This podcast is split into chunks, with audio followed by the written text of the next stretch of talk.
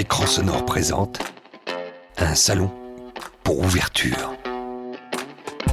Chers radio lovers et podcast addicts, bonjour. L'édition du Salon de la radio qui se tient du 23 au 25 janvier 2020 est aussi celle de l'audio digital et vous me permettrez de penser que ces deux univers ont un ADN commun qui les rend indissociables. C'est la conviction qui a porté la création en roue libre d'écran sonore, votre nouveau studio de podcast qui naît officiellement en ce début d'année 20. En roue libre. Notre vaillante équipe d'arpenteurs du son est persuadée que nous sommes en train de vivre le début des années folles de l'audio, des années de révolution, une révolution qui enfin surgit pour nous reposer du surplus d'images jaillissant de toutes parts et surtout de ces petits objets portables et smarts qui nous font penser dans l'équipe car nous, nous ne serions pas ainsi baptisés si cela n'était pas aussi notre credo dans les traces d'Orson, well, well, well, que le son, c'est bien mieux que l'image, car l'écran est plus large. Votre écran sonore est là pour porter cet axiome, qui est aussi notre philosophie, et qui déjà l'an passé nous avait conduit à franchir les portes de la grande halle de la Villette pour visiter ce salon qui nous veut du bien, nous autres, animaux dotés d'oreilles fines, agités aux aguets. Notre acte de naissance, symboliquement donc, est ainsi né de cette plongée dans notre univers exposé à la Villette comme une sorte de mise en abîme. Écran sonore, épisode 1, un salon en guise d'ouverture, au micro, Alexandre Hérault, une réalisation de Bertrand Chaumeton. C'est parti. Ça se passe sur le salon de la radio. toute la, la- la- la sphère euh, de, de la radio et de l'audio digital est représentée. Le futur de la radio, c'est l'audio. DAB, plus, ça, ça disparaîtra pas, le micro, il y en aura toujours. On va, on va lier la console avec l'environnement informatique de la radio. Le cinéma, ça nous emporte, mais, mais le son et, et la radio nous emportent encore plus parce que c'est notre imaginaire et qu'il est différent selon la personne qui écoute. Pour connaître toute l'actualité de la radio et de l'audio digital, connectez-vous sur Connect en Air. On est à l'entrée du, du salon de la radio. Je vois quelqu'un qui, qui représente la radio crew. Donc vous l'avez, vous l'avez bien écrit en français, euh, c'est, bon. Alors, euh, je lis bien. Euh, l'équipe de la radio. Donc vous êtes là pour euh, aiguiller à peu près euh, tout le monde, les exposants, les visiteurs. Quel genre de typologie vous avez? Absolument, l'équipe de Radio Crew, c'est l'équipe de, de- de bénévoles, de volontaires, de passionnés de radio, qui est là pour euh, résoudre un peu tout, tout- tout le- toute la, la problématique du salon, que ce soit en termes d'accueil des visiteurs, en termes de, euh, d'infrastructure, de logistique, de mise à disposition des stands, etc. On est là pour, au service des visiteurs. En termes de, de chiffres, le nombre de stands par exemple? Alors aujourd'hui, euh, cette année, on a euh, de mémoire 100 plus de 130 exposants, donc euh, à peu près 130 stands, dans tout l'univers radio et audio digital, que ce soit des, constructeurs, des, distributeurs de logiciels, des, sociétés qui installent des studios, qui fournissent des équipements, mais aussi des radios qui sont présentes. hein, pour, euh, pour présenter leur, leur savoir-faire. Euh, euh, sur l'espace podcast, on a des gens qui sont euh, plus tournés vers les podcasteurs. Euh, on a des gens qui font du conseil, on a des gens qui font de la formation. Il y a des écoles qui sont euh, représentées ici aussi, Les incubateurs des incubateurs. Donc vraiment tout des, toute la, la- la- la sphère euh, de, de la radio et de l'audio digital est représentée. Est-ce que le podcast, c'est encore de la radio? Le podcast, euh, c'est un prolongement de la radio. C'est même une révolution. Ah, c'est en train de bousculer les codes, oui, oui, bien sûr, ça fait bouger les lignes, ça interpelle beaucoup. Euh, certaines radios se sont euh, clairement lancées dans le podcast, euh, comme, comme France Culture ou comme Europe 1 avec Europe 1 Studio. D'autres sont encore en train de regarder comment les choses évoluent. Il ne faut pas confondre évidemment le podcast natif qui est créé exclusivement pour le web et, et le, replay radio ou le, le rattrapage radio qui est celui qu'on va écouter quand on a raté une émission à laquelle on est habitué. Euh, en même temps, les habitués. euh, on trouve ici, par exemple, sur le salon de la radio, un, exposant qui est euh, Choup. Et Choup se, se présente comme la mémoire de la radio. Euh, et, euh, et ce sont des passionnés de radio qui gèrent ce site internet et qui, euh, qui racontent, c'est une sorte de Wikipédia, une encyclopédie de la radio, sur lequel on va retrouver l'histoire des radios, les anciens dirigeants, les anciens journalistes, les anciens rédacteurs en chef, l'ancien habillage, les anciens jingles, les anciens visuels, autocollants, supports de communication. Même les radios libres. Enfin, surtout les radios libres. Surtout les radios libres. Je crois qu'il il- il référence aujourd'hui euh, 4500 radios différentes. Donc des radios qui, qui existent encore, bien sûr, des radios qui, qui n'existent plus, des radios étrangères. euh, ce sont des passionnés de radio.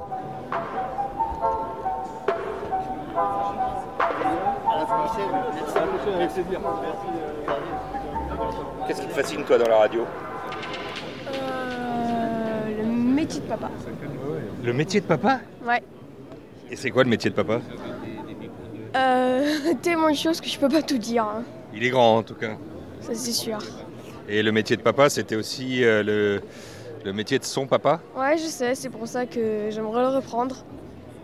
Philippe Chapeau, c'est une histoire de famille, la radio?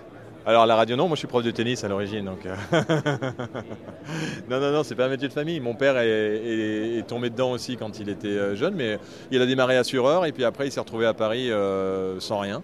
Et il a, il a créé en, en 78 la lettre de l'audiovisuel, qui était une lettre bleue et euh, il a été 35 ans rédacteur en chef.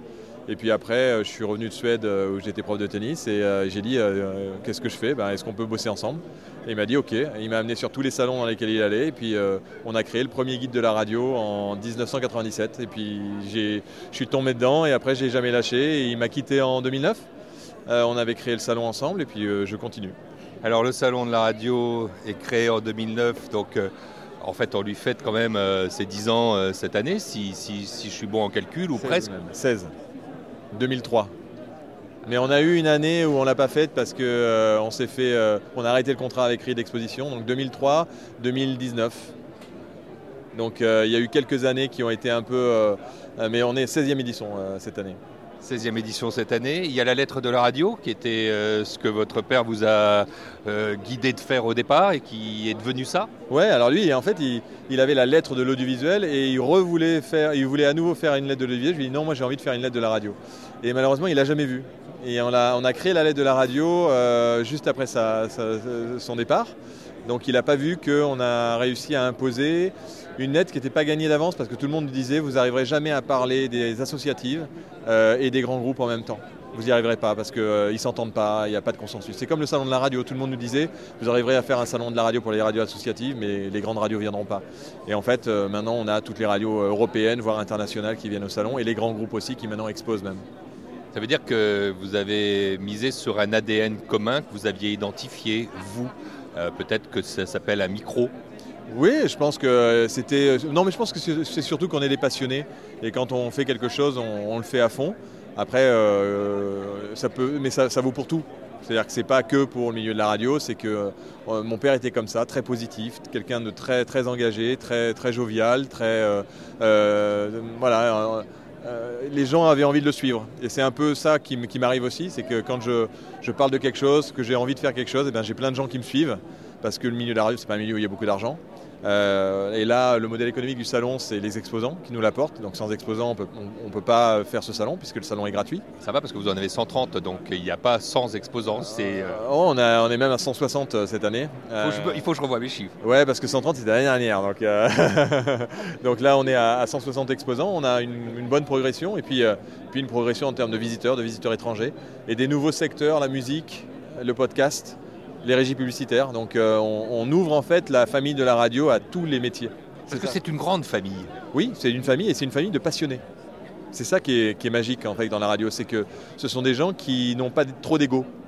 Et, et, euh, ce qu'on voit rarement dans les autres médias euh, ou dans la téléphonie mobile ou dans la télévision, ils ont quand même, ce sont des sacrés renards. Ici, on a vraiment des gens passionnés, des gens qui, euh, qui se connaissent tous, qui viennent tous des- des- de, de- de- de cette fameuse période des années 80. Euh, et qui Avec la libération des ondes. Ouais, qui travaillaient dans les radios associatives, dans les radios euh, pirates, qui ont fait de la prison pour ça et qui, euh, et qui là. euh, Avec les émetteurs pirates. Ah, mais t'as pas connu ça, toi? Euh, non, mais non, mais enfin, j'arrive à l'imaginer quand même un peu. Il y a des histoires qui lui ont été racontées. Ouais, bah oui, oui, euh, obligatoirement. Mais euh, il, est un, il est un peu jeune encore, mais, euh, mais ça l'intéresse. Il a envie de. et ça fait quelques mois qu'il me dit euh, j'ai envie de faire ce que tu fais. Ce qui est drôle, c'est que tu vois, je, je t'ai vu en train de, de t'arrêter sur une console numérique absolument futuriste avec euh, euh, qui filme en même temps que, que- qu'elle enregistre. Enfin, c'est le truc, euh, voilà, c'est multifacétique. Maintenant, aujourd'hui, la radio, on filme en même temps que, qu'on parle. Et je me suis dit, tiens, euh, le virus de la radio peut venir tôt. C'est ça que j'ai vu en toi. Ouais, c'est ça. Bah surtout, en fait, de, depuis, enfin, depuis le début que je comprends à peu près ce que Boba fait, bah, ça a commencé. Enfin, je dis ah oui, c'est quand même super intéressant. quoi. C'est, euh, euh, du coup, euh, maintenant, à la base, je voulais devenir astronaute, mais maintenant, je suis plus pour le travail de Boba. Voilà. Et là, astronaute, la radio du futur, comment vous la voyez alors, Philippe Chapeau? C'est pas une mauvaise transition, ça, astronaute, radio du futur, parce que je me suis planté tout à l'heure sur les chiffres, mais là, c'était pas mauvais, ça, non? Bah après, on pourrait faire aussi euh, de la, la radio dans l'espace. La radio dans l'espace, la radio du futur, alors, en, un mot, euh, parce que c'est ici qu'elle se conjugue, hein, c'est- futur de la radio, il se conjugue euh, ici, euh, dans la grande halle de la Villette. Le futur de la radio, c'est l'audio. C'est un peu la conclusion que je, ferai. Pourquoi? Parce que la radio, c'est une chose, le podcast, c'en est une autre, les assistants vocaux, c'en est encore une autre. Et tout ça, c'est quoi? Bah, C'est de l'audio, c'est de la voix. Et c'est cette voix-là qui est magique et qui concerne euh, l'ensemble des auditeurs. On ne peut pas se comparer à la télévision parce que la télévision, on sait que quand on est devant son écran, on est un peu comme un légume. On ne se sent pas concerné, on se sent absorbé mais pas concerné.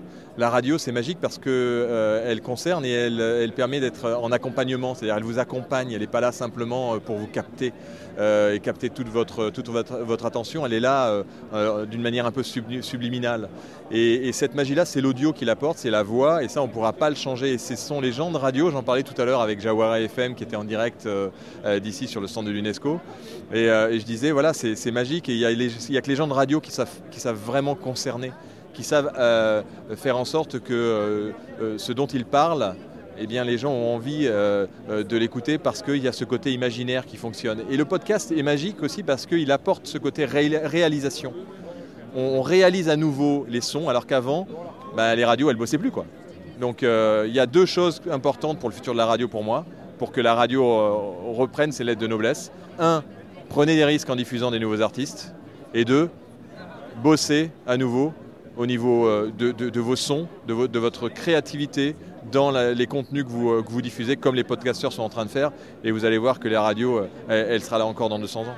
D'ailleurs, euh, c'est très simple, Philippe Chapeau. euh, Je suis dans le groupe là-bas, euh, sous l'Algeco, le hackathon, qui travaille sur les futurs de la radio, tous avec des solutions plus ou moins incroyables, comme la mienne est totalement fantaisiste. Il s'agit de faire naître le premier podcast interactif. C'est pourquoi pas? Ah ben d'accord, très bien. Ah ben oui, oui, très bien. Ah ben, je verrai ça demain quand on sera dans le jury et qu'on devra décider qui va gagner.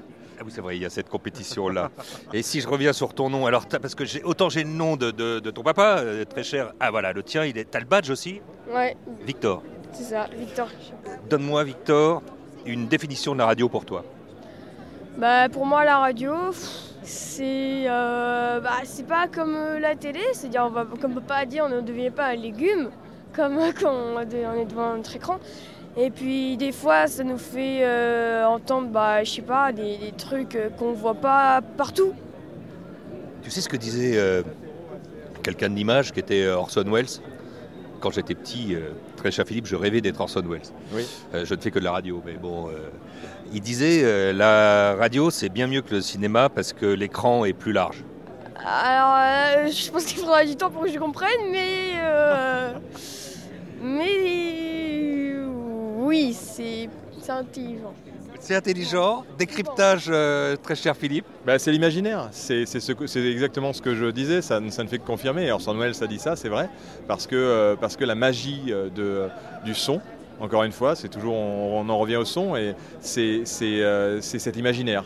Et, et c'est là où Orson Welles a, été, euh, a eu cette, euh, ce- voilà, cette citation euh, magique, euh, parce que euh, le cinéma, ça nous emporte, mais, mais le son et, la radio nous emportent encore, encore plus parce que c'est notre imaginaire et qu'il est différent euh, selon la personne qui écoute.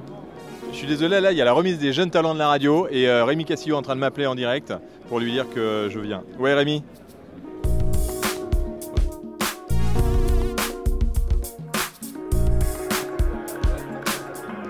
Rémi Castillo, euh, journaliste et créateur euh, des jeunes talents et justement des jeunes talents de la radio et de la télévision et même du net qu'on retrouvera évidemment dans le cadre du Salon de la radio le 25 janvier prochain. Ce sera la grande finale, mais en attendant, vous pouvez vous inscrire.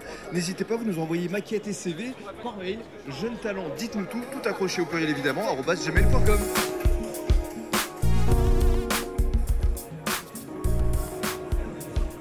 La mémoire de la FM, c'est un site euh, dans lequel vous allez retrouver euh, toutes les radios. C'est vraiment exhaustif, hein, vraiment. Toutes les radios qui ont existé en France, euh, on va dire depuis 1975, puisqu'on on a même listé les, expériences de FR3 radio qu'il y avait en, province à l'époque.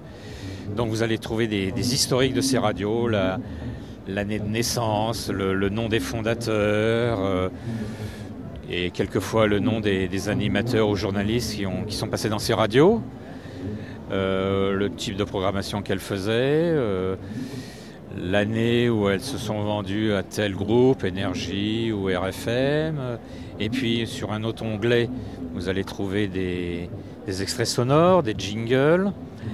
Euh, un autre onglet, vous allez trouver les logos des radios, du premier jusqu'au dernier. Et puis sur un autre onglet, des photos. C'est un truc de, de, de fanatique, d'obsessionnel.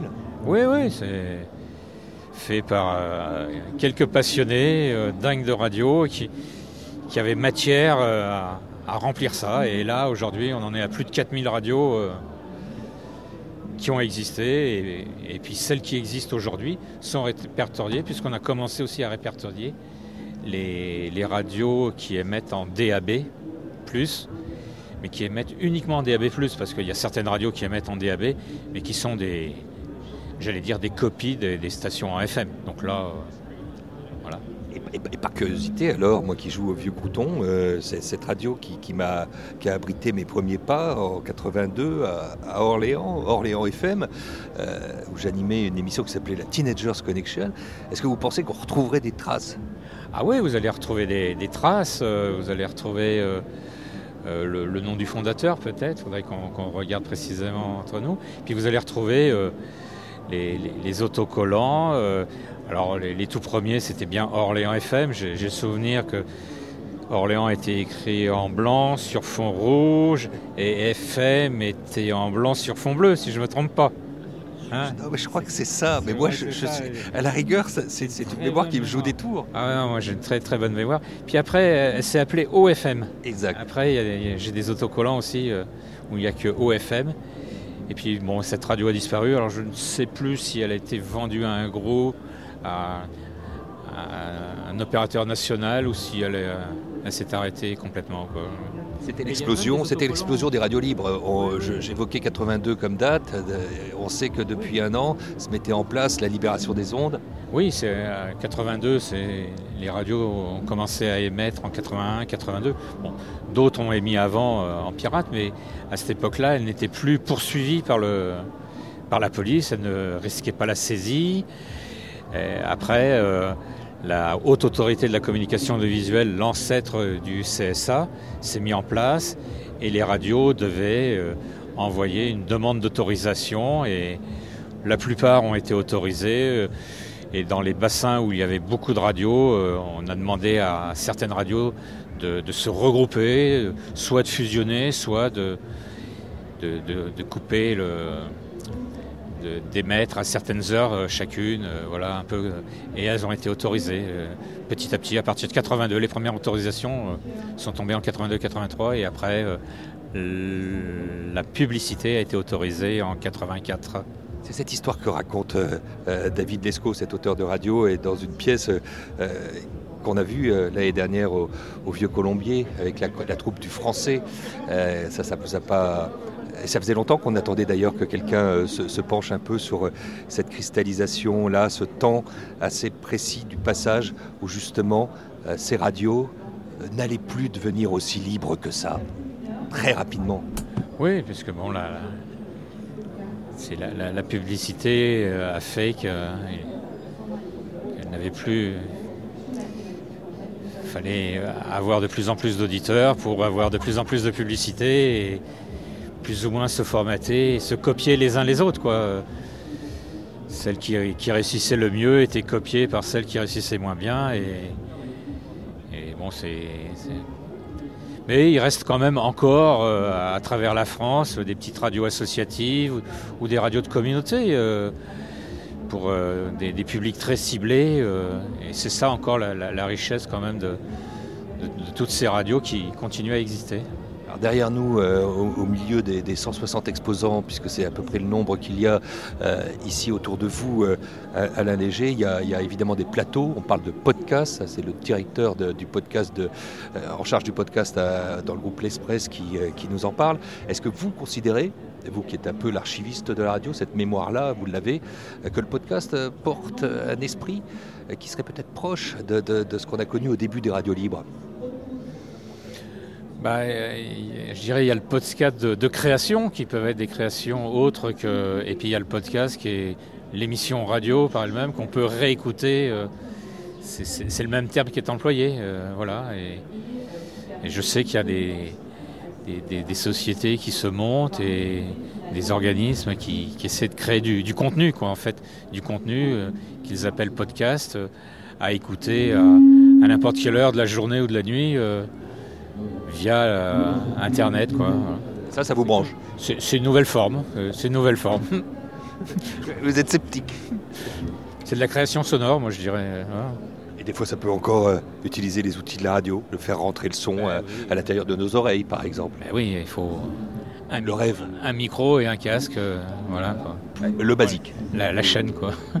Bon, je retourne bosser parce qu'il il, m'appelle pour essayer de, de penser le futur de la radio, figurez-vous. Allez-y, bonne chance.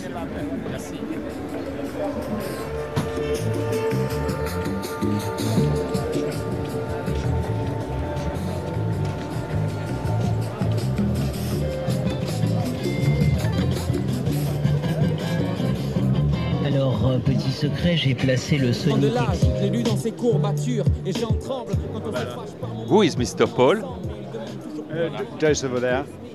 Monsieur Paul il paraît que c'est vous euh, qui, qui, qui, êtes euh, en mesure de tout me dire sur cette, euh, cette, console qui a été présentée par un de vos partenaires irlandais, je crois, comme étant la, tout ah. simplement la meilleure du monde. Ah, comme étant la meilleure du monde. C'est la meilleure du monde. Mais je ne sais pas ce que vous voulez savoir, en fait. Oh, quelques caractéristiques techniques qui nous balancent dans la radio du futur. Ah, des caractéristiques techniques ben, En fait, une, il s'agit d'une console IP, donc qui est totalement euh, connectée en fait, à un switch on va dire, switch informatique, et ce qui permet de créer des, des, environnements de travail via des écrans tactiles, par exemple, en plus des consoles, ou tout simplement pour se passer de la console suivant les applications, et de designer, comme vous le voyez là, un écran utilisateur euh, de façon totalement libre, avec des vumettes, des boutons, des informations qui arrivent de sites internet divers et variés. Euh, et qui, voilà. Donc on, on, on, va, on va lier la console avec l'environnement informatique de la radio. Alors la radio, les clients, les principaux, ce sont Pour ce type de console, on travaille aujourd'hui avec des gens comme euh, Sanef, la radio autoroute, euh, Radio FG à Paris. On installe les locales de Lagardère et de Virgin. On a euh, beaucoup, beaucoup de clients en France et de par le monde, Énergie en Belgique, la radio nationale au Maroc, euh, voilà. Des gros et des beaux clients. Des gros, des beaux et des plus petits aussi. Alors les petits, ça peut être des podcasts ou des gens qui sont dans cette industrie-là naissante Oui, c'est possible. Oui, bien sûr. Il faudrait qu'ils soient bien monétisés. Euh, non, non, non, parce qu'il y a des solutions assez simples. Le logiciel dont on vient de parler, c'est un logiciel qui coûte moins de 700 euros. Donc on design une console avec 700 euros. Après, il faut des entrées-sorties physiques dans un rack, mais le rack il coûte 3200 euros. Ça veut dire que pour 4000 euros, on peut se faire une petite console avec un écran tactile. Et le podcast du siècle est sorti Peut-être. Merci, M. Paul. Merci. Ici, nous sommes au Salon de la Radio et depuis de nombreuses années maintenant, Médiamétrie est fidèle au, au, au Salon de la Radio. Alors, tout d'abord, évidemment, par nos activités, nos audiences de la radio en France, que ce soit la radio nationale, les radios locales et tout un, un ensemble de services d'études. Ça va être quelle émission là, actuellement là quelle, Alors là, vous allez avoir, euh, vous allez avoir les talents, les talents de demain qui vont raconter leurs projets de la radio du futur et principalement du podcast. Ah, c'est cool, c'est super, c'est génial. Vous écoutez du podcast? Bah, De tout, j'écoute la radio, podcast, euh, podcast de tout. Même je fais de la chronique. Voilà, ça. Bon, donc vous allez écouter quand même. Bah oui, je vais, je vais voir. Mais il y a des trucs qui m'intéressent aussi. euh, euh, L'histoire de drone là, là, qui est là-bas. Quelle histoire de drone Ah, C'est un drone. euh, Ouais, Qu'est-ce qui se passe avec ce drone? Bah, je suppose qu'il doit capter les sons. euh, il faut faire des démonstrations. alors, je- Elle nous v'là bien. Ah bah ouais, c'est génial quoi. De nos jours comme ça, on a, enfin, à distance, on peut, sans être devant le, un micro, on peut peut-être euh, être capté euh, sonorement. Bah, Il y a quelque chose d'un peu redoutable quand même. Ah ouais, c'est super top parce qu'au lieu de tenir, eh ben, on a des manettes. Ça doit être pratique pour demain. Elle est belle la radio du futur. Ah, j'espère que ça sera bon. Ça, ça disparaîtra pas les micros, il y en aura toujours. Ah, vous me rassurez. Le micro fait tout du présentateur. Donc un drone, euh, lui, ben, il n'y a pas besoin du présentateur pour qu'il se... Il peut être assis à distance. Bon, ben on vous laisse les écouter. Ils ont bossé pendant 48 heures euh, à l'intérieur de ce qu'on appelle euh, un hackathon. Hackathon, j'ai entendu parler de ça, hackathon, mais j'ai pas suivi la conférence, donc je pourrais pas trop en parler. J'en fais partie, il faut que j'y aille. Allez-y, continuez. Bonne route. Faire beaucoup de choses. Julien Mac, donc ça veut dire que dans ce cas-là, je peux emprunter cette clé USB, on va débrancher celui-là. Et ça, tu Ouais, le mais non, on a un souci, lui il, va, il a pas le wifi. Il va pas avoir le wifi de ça. Il n'a pas de wifi. Euh, non mais euh, parce qu'en fait on peut pas utiliser les Mac, donc euh, du coup si on peut pas utiliser les Mac, on va utiliser. Explique pourquoi tu peux pas utiliser Mac. Je sais pas, il vient de me dire qu'on peut Il n'y utiliser a aucun les Mac. Dis-moi. Il n'y a aucun Mac qui a marché. Aucun Mac ne marche. C'est bien, on est en technostress là. C'est Léa, ce qui s'appelle un technostress. On va essayer de pas le vivre. Euh, Mathieu Boval, quand on est en charge du développement comme ça numérique de Radio France et qu'on fait plein de plans sur la comète et qu'on croit euh, dur comme fer au 100% euh, média global, on vient voir les jeunes talents qui émergent ici après avoir été rincés dans un hackathon de 48 heures. Qu'est-ce qu'on attend? De voir comment est-ce qu'après 48 heures de rinçage absolu des participants du hackathon, des idées qui peuvent euh, renverser ce que nous, on a aujourd'hui comme certitude, et venir nous bousculer sur des terrains sur lesquels on s'imagine déjà tout connaître et tout savoir. Ah, c'est ça, c'est ça le positionnement à l'intérieur de la grande maison. Ah, non, le positionnement- côté omniscient, omnipotent. Et oui, et oui. Euh, Non, en fait, il y a surtout ce côté euh, de se laisser bousculer, ce qui n'est peut-être pas la tradition de la grande maison jusqu'à présent. On est en d'accord. fait, euh, l'idée, c'est justement de plus en plus euh, se laisser entièrement euh, euh, bousculer par ce genre d'événements, par les jeunes qui vont créer des choses auxquelles nous, on n'a peut-être pas l'éveil, enfin en tout cas la capacité de s'éveiller tout le temps, parce qu'on a le quotidien à assurer. Alors que là, on est en train de parler de nouveaux usages, on est en train de parler des gens qui essayent d'imaginer comment est-ce que la radio et l'audio vont se distribuer demain, avec leurs propres pratiques qui sont celles qui vont peut-être devenir les pratiques euh, les plus gênées, les, plus importantes dans un an, deux ans ou trois ans. Donc en fait ici, ce qu'on vient chercher, c'est des gens qui ont le cerveau qui a fonctionné pendant 48 heures en se projetant dans une temporalité qui n'est pas celle d'un grand groupe de médias qui doit avant tout penser à assurer une production quotidienne et à délivrer un service quotidien. Reprends sur un élément qui m'a fait peur dans le discours, c'est qu'effectivement, euh, euh, est-ce qu'un jeune talent peut être un senior? Ah Mais bien sûr. En fait, moi je dis jeune talent parce que c'est l'émergence d'une jeune idée. C'est pas l'émergence d'une jeune génération. Bah, euh, enfin, ça me semble normal. Et puis, moi, c'est pas à 45 ans que je vais dire l'inverse. Ah oui, ça y est, vous êtes rentré dans la catégorie des seniors, celle que, Exactement. oui, oui, celle que je pratique un tout petit peu. bon, euh, je vous quitte là, et euh, ceci dit, je devrais plutôt vous redouter parce que vous faites partie du jury et que euh, maintenant vous l'ignorez pas puisque vous êtes arrivé ici, vous avez vu les équipes constituées. J'en fais partie, donc Alex en roue libre pour vous servir évidemment, Mathieu Boval. Je vous souhaite le meilleur pour la présentation et je vous raterai pas. ah ben me voilà prévenu. Le prix de l'interactivité augmentée, qui est le prix Digigramme, qui est remis par Didier et remis à Composer. Fin de ce premier podcast original, j'aime bien le terme original. D'écran sonore, votre nouveau studio de production de podcast dont l'ambition est désormais de conter toutes les histoires et les sagas, les aventures, les succès, les visées, les interrogations et les actions des hommes et des acteurs de la société civile, des entreprises, des institutions, des festivals, des agences, des agents qui voudront prendre la révolution en marche pour intensifier leur communication digitale. Merci pour leur soutien, en premier lieu, à Creatis, l'incubateur des métiers de la culture et des médias qui a vu naître en roue libre, désormais écran sonore. Merci à Karine Fillot, d'Elson, pour ses précieux conseils, et à Mathieu Boval de Radio France pour son écoute.